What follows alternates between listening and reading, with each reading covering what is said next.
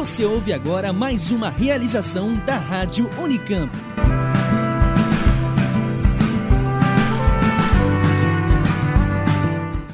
Está no ar mais um programa Oxigênio. Meu nome é Thiago Poleto Mineto e eu vim de Campinas para gravar aqui na RTV. Quantos anos você tem, Thiago? Tenho nove. E que série você tá na Tô escola? na quarta. Como é que você imagina que vão ser os transportes no futuro? Eu imagino que seriam de elétricos, não precisariam de rodas. Seriam flutuantes, mas eles andariam mais devagar, porque a eletricidade não seria tão forte para eles. Então eles poderiam ser mais úteis do que outras coisas. Valentina Bonatelli, maestre, tenho 10 anos. Eu acho que os automóveis do futuro vão ser mochilas a jatos e os carros não vão mais existir. Eu tenho oito anos, me chamo Gabriela e tô no terceiro ano. E o carro do futuro que eu pensei desde quando eu tinha cinco anos é que Pra abrir ele, você tinha que pôr o olho no vidro. Ele tinha luz azul embaixo. E ele não tinha roda. Ele voava. E ele era muito rápido. A gasolina dele era com cheiro da natureza. E só. Pilar Bonatelli, maestre, tenho 12 anos. Eu acho que no futuro não existirá mais carros, mas os carros serão naves só que com rodas e que ficam girando. Miguel Perotti Cruz. E quantos anos você tem? Quatro. E que série você tá? Infantil. Como você acha que vai ser os carros, os ônibus? Voando. E os carros vão ter rodas mesmo assim voando? A roda vai indo dentro do carro, como daí vai ser voando, tem um fogo atrás dele pra voar. Igual do foguete. Eu sou Maria Letícia Bonatelli. Para mim, os carros do futuro não serão carros e nós vamos ser teletransportados para os lugares. Eu sou Bruno Moraes e para mim o transporte do futuro será mais eficiente com as cidades inteligentes para evitar os trânsitos tão bizarros que a gente encontra nas cidades de hoje em dia. E eu sou Beatriz Guimarães e eu acho que os carros do futuro vão conversar demais com a gente e vão precisar de atualização igual nossos celulares. Vai ser tipo ela? Tipo ela. E essa é mais uma edição do Oxigênio. Como você já deve ter percebido, hoje vamos falar sobre transportes do futuro. Será que viajaremos em carros voadores? Ou veículos terrestres ultra tecnológicos e conectados? Será que nossos combustíveis serão os mesmos de hoje?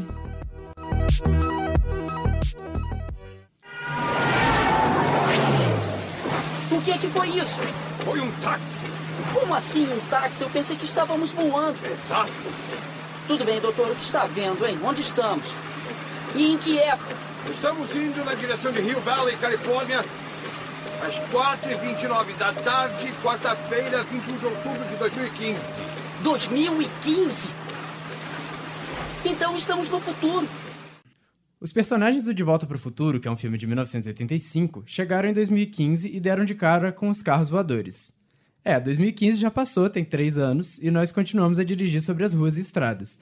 Mas se a gente for pensar nos carros de hoje em dia, a gente vai ver que muita coisa avançou desde que os primeiros carros foram lançados, tanto em relação ao material e ao design, como em relação aos comandos e mecanismos de funcionamento. Hoje a gente tem carros mais leves, mais eficientes, mais aerodinâmicos. Quem não lembra de quando era preciso aquecer o motor antes de sair de casa? Não tem mais isso, né? Isso era treta, né, gente? E a segurança é outra coisa que evoluiu bastante, né? Principalmente com o cinto de segurança de três pontas, é, sistema de airbag, que hoje tem se tornado cada vez mais comum, e que são coisas que podem reduzir os danos causados em caso de qualquer acidente. Bom, e outras coisas, né? Muitos carros já possuem computador de bordo, retrovisor digital, alerta de colisão e câmeras, sensores que ajudam a manobrar. A pessoa que não gosta muito de fazer baliza já tem um apito ali que indica que algo de ruim está para acontecer, pise no freio. Não, e quem gosta de fazer baliza, né? pois é. E além disso, os veículos da atualidade acabam emitindo menos carbono que os de antigamente. A sustentabilidade, ela é uma palavra-chave no aperfeiçoamento de transporte e ela tem incentivado a busca por fontes de energias renováveis, né? Aqui no Brasil, inegável o etanol, já que os combustíveis fósseis parecem estar com os dias contados. E uma das tendências da atualidade é o uso de carros elétricos, inclusive. que pouco a pouco ocupam a rua de alguns países, né, principalmente na Europa. E além disso, alguns episódios do Black Mirror. O consumo mesmo de veículos elétricos, ele começa a acumular volumes expressivos a partir dos anos de 2010. Esta é a Flávia Consoni, pesquisadora e professora do Departamento de Política Científica e Tecnológica, o DPCT, do Instituto de Geociências da Unicamp. Então, em 2010 a gente tinha aí poucas unidades, né? Mil, duas mil unidades em circulação e agora em 2016 já se somou um volume de 2 milhões de unidades de veículos elétricos. E aqui eu estou falando é, de veículos elétricos que são os veículos a bateria, né? Então ele é exclusivamente o abastecimento a partir de uma rede elétrica ou é um veículo plug-in, que ele também tem uma bateria e ele também se utiliza do, do motor a combustão, né? Mas ele dá essa autonomia para o usuário de poder conectar o seu veículo é, no, no plugin, né, numa fonte de energia.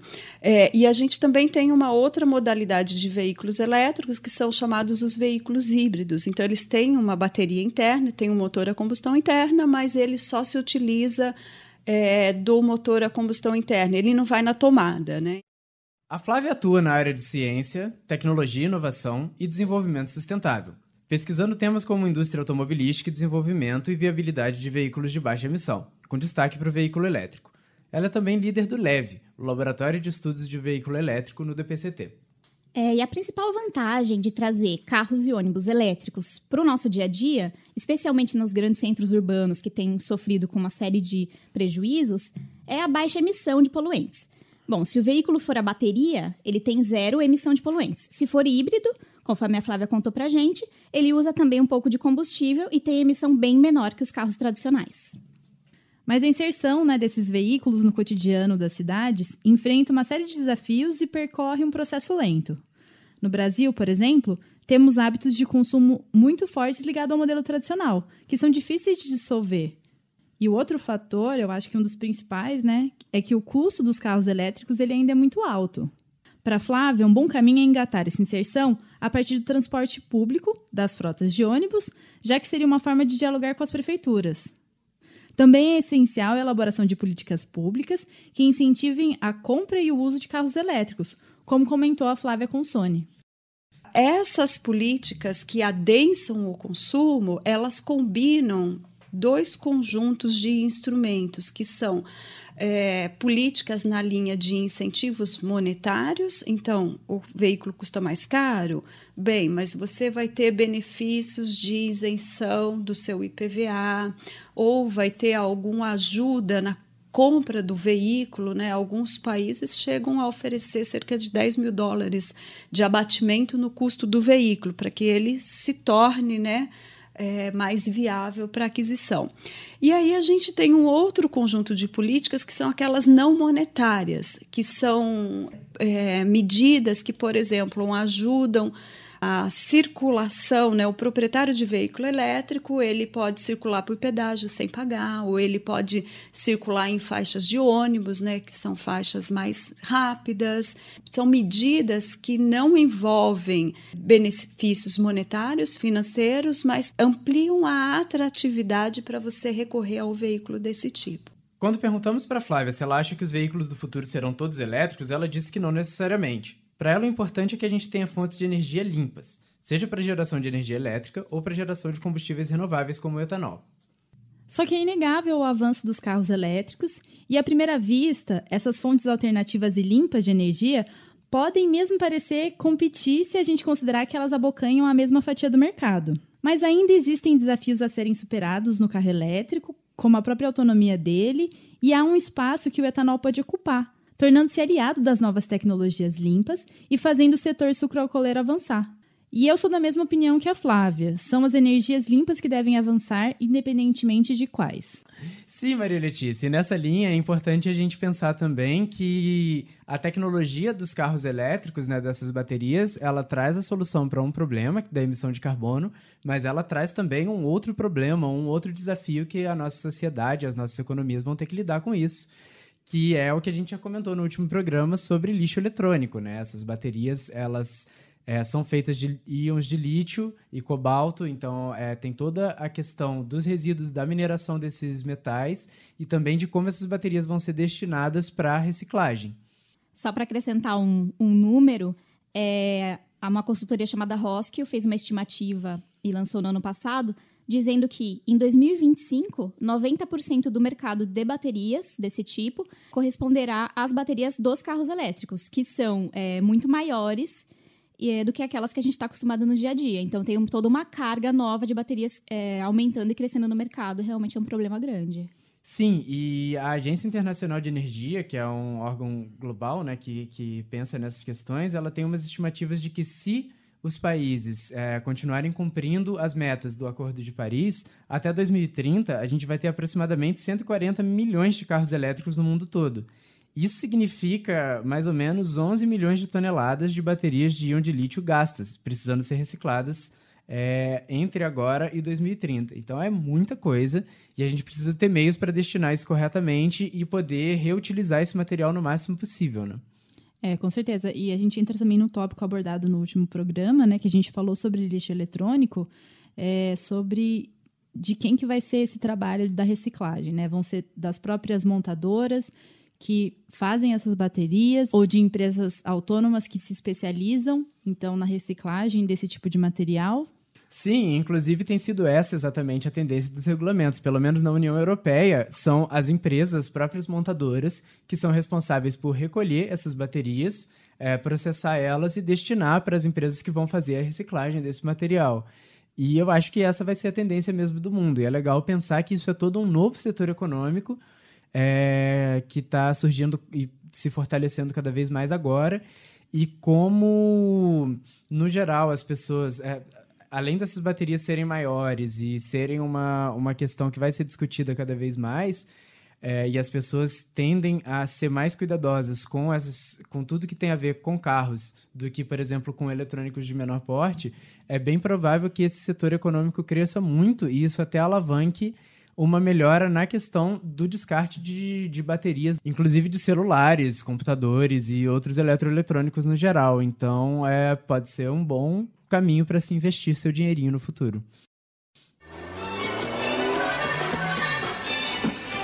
Olá, eu sou Johnny Taxi. Aonde posso levá-lo? Dirige! Dirige! Poderia repetir o destino? Qualquer lugar. Anda logo! Anda logo! Por favor, diga a rua e o número. Droga! Droga! Não conheço esse endereço. E pensando nos rumos dos transportes, né, numa ponta ainda mais futurista, né, é, temos os carros autônomos ou inteligentes, que têm ocupado cada vez mais espaço nas instituições de pesquisa, mas que ainda parecem estar muito distantes né, de alcançar o funcionamento máximo e de estar rodando pelas ruas. Exceto no Black Mirror. Exceto no Black Mirror, que a gente já vê, né?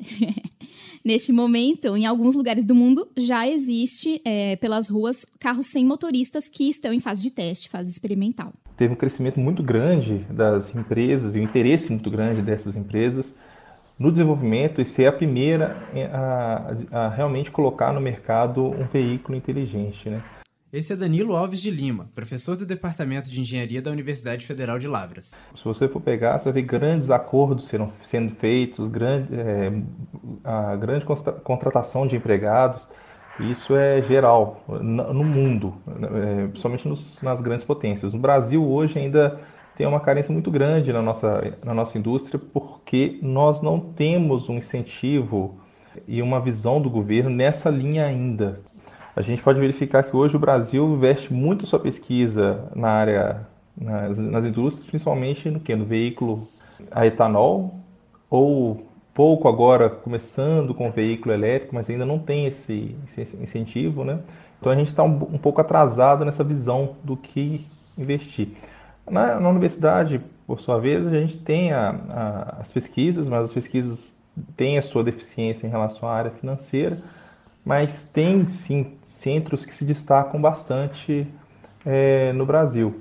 E a pesquisa, não só é, voltada a veículos inteligentes, mas também as cidades inteligentes que vão receber esses veículos. Então, assim, hoje tem muita coisa sendo pensada, é, mas de modo geral ainda tem muito campo para ser estudado a gente já pode ver e, e, e é, a gente vem né, lendo na, na mídia veículos é, inteligentes sendo comercializados já no Brasil. Por exemplo, o veículo da Tesla, é, importante fabricante de veículos elétricos americanos, é, ela já, já, já comercializa aqui no Brasil um veículo que possui um modo de condução semi-autônoma, que já é um, um avanço nessa questão de veículo inteligente no país. O Danilo atua nas áreas de robótica, visão computacional e automação industrial e já desenvolveu um sistema de navegação inteligente baseado em sensores e um sistema de controle e desvio de obstáculos, ambos para carros autônomos. Os carros autônomos, apesar de representarem um grande avanço tecnológico e estarem despertando o interesse de instituições ao redor do mundo, eles ainda geram muita insegurança na população. No fim do ano passado, nós usamos as redes sociais do Oxigênio para perguntar aos nossos ouvintes e internautas se eles comprariam um carro autônomo. O resultado foi um empate. Metade das pessoas disse que sim e os outros 50% responderam que não. Muita gente teme viajar num carro em que o controle está sob responsabilidade da própria máquina mas é preciso olhar mais atentamente ao real funcionamento desses carros, como explicou o Danilo Lima. É, é compreensível essa insegurança da população, até porque hoje ainda não se tem uma forma, uma, uma maneira formal de se comprovar a segurança destes veículos. É a única coisa que se tem, né, a única maneira que se tem hoje são números é, que vão sendo colhidos a partir de várias experimentações que vai gerando uma, uma, uma, uma, uma série de conclusões, é, mas que não são realmente é, assertivas sobre a segurança do veículo. Por exemplo, a, a Google, é, com o seu projeto Waymo, com a empresa Waymo, né, que agora é, é, o projeto da Google foi passado para essa Waymo, eles já têm mais de um milhão, é, um milhão de milhas percorridas nos Estados Unidos e ainda assim ocorrem falhas e, e erros acontecem. No entanto, se você for comparar o número de falhas ocorridas em, em quilometragem, em milhas rodadas, é, de um humano e de um veículo inteligente, dá para verificar que, esse, que já aumentou de, em mais de 20% a segurança desse veículo. Esse número foi levantado pela Tesla, por exemplo, para justificar o sistema é, de condução semi-autônoma deles. É eu acho compreensível essa, essa segurança, mas é, os benefícios são inegáveis. É, mesmo ainda não tendo uma métrica concreta, os benefícios são inegáveis e, e eles, já são, eles já têm sido mostrados.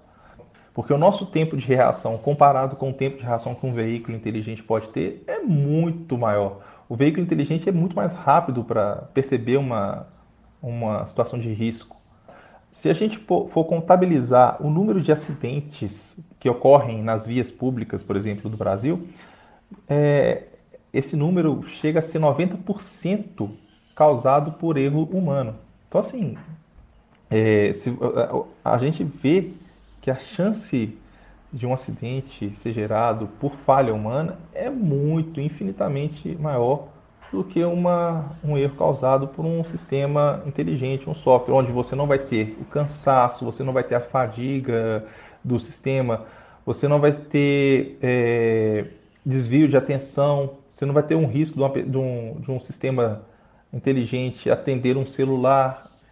Só que muito além do aperfeiçoamento dos sistemas inteligentes e dos mecanismos de segurança que a gente falou, o desenvolvimento e a inserção desses carros autônomos envolve uma série de questões jurídicas, éticas e da própria estrutura das cidades. E antes de colocar os veículos inteligentes nas ruas, é preciso elaborar normas específicas que determinem, é, por exemplo, de quem é a culpa em caso de acidentes envolvendo carros autônomos. Muita gente tem essa discussão, né? Carro autônomo está na rua, bateu num pedestre. Quem vai, quem vai para o julgamento? É, é quem está dentro do carro? É o sistema? É quem produz o sistema? Fica toda essa discussão. E o Danilo contou pra gente que na Alemanha já se chegou a um consenso sobre isso, que determina que toda a culpa, é, em caso de acidentes, será atribuída ao sistema inteligente. Em outras localidades, também já é comum uma norma que não se pode priorizar a vida do ocupante do veículo em caso de acidente, ou seja, é, se o, o, o carro está indo numa direção que, vai, é, que tem um acidente para ocorrer, ele não pode fazer uma distinção entre salvar uma vida e sacrificar outra. Ele tem que tomar uma atitude que seja neutra ou com alguma outra norma que, que for estabelecida. É, e além disso, né, Bia, as cidades também terão de ser trabalhadas para poderem receber essa tecnologia, assim como a população terá de ser educada para isso. Nessa fase que alguns modelos espalhados pelo mundo estão em experimentação, é normal que a circulação fique apenas nas estradas, onde as faixas elas são mais demarcadas e o ambiente é mais controlado, para só depois começar a ocupar os centros urbanos.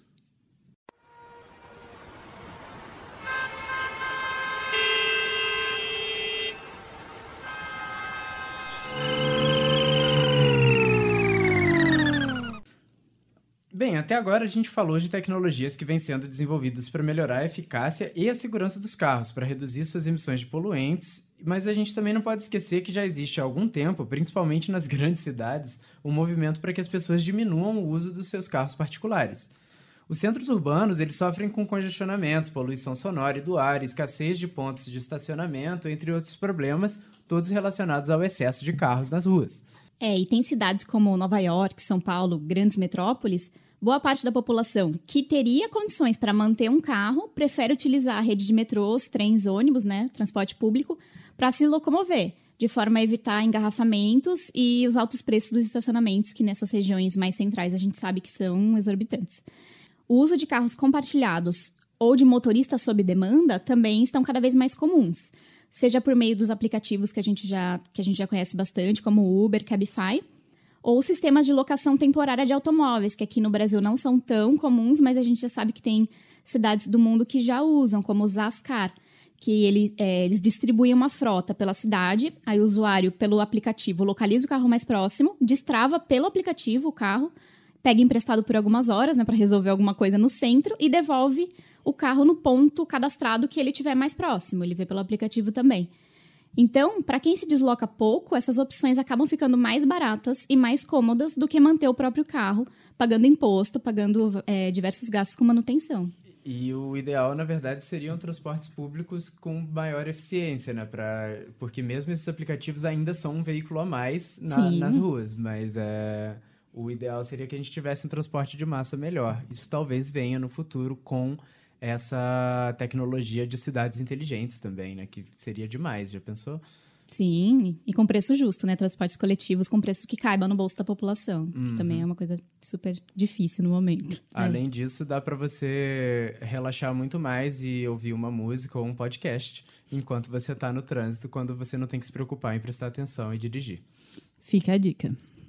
E a gente também vê que muita coisa já mudou em relação ao ser humano e o carro. Antes o carro ele era um bem a ser conquistado, era parte da família, muitas pessoas almejavam isso. E hoje, na verdade, as coisas têm caminhado mais para uma relação de serviço, né? Se a gente somar isso às tendências de automatização e a busca por fontes de energias limpas, a gente vê que talvez o carro do futuro seja muito diferente no que diz respeito ao senso comum, né?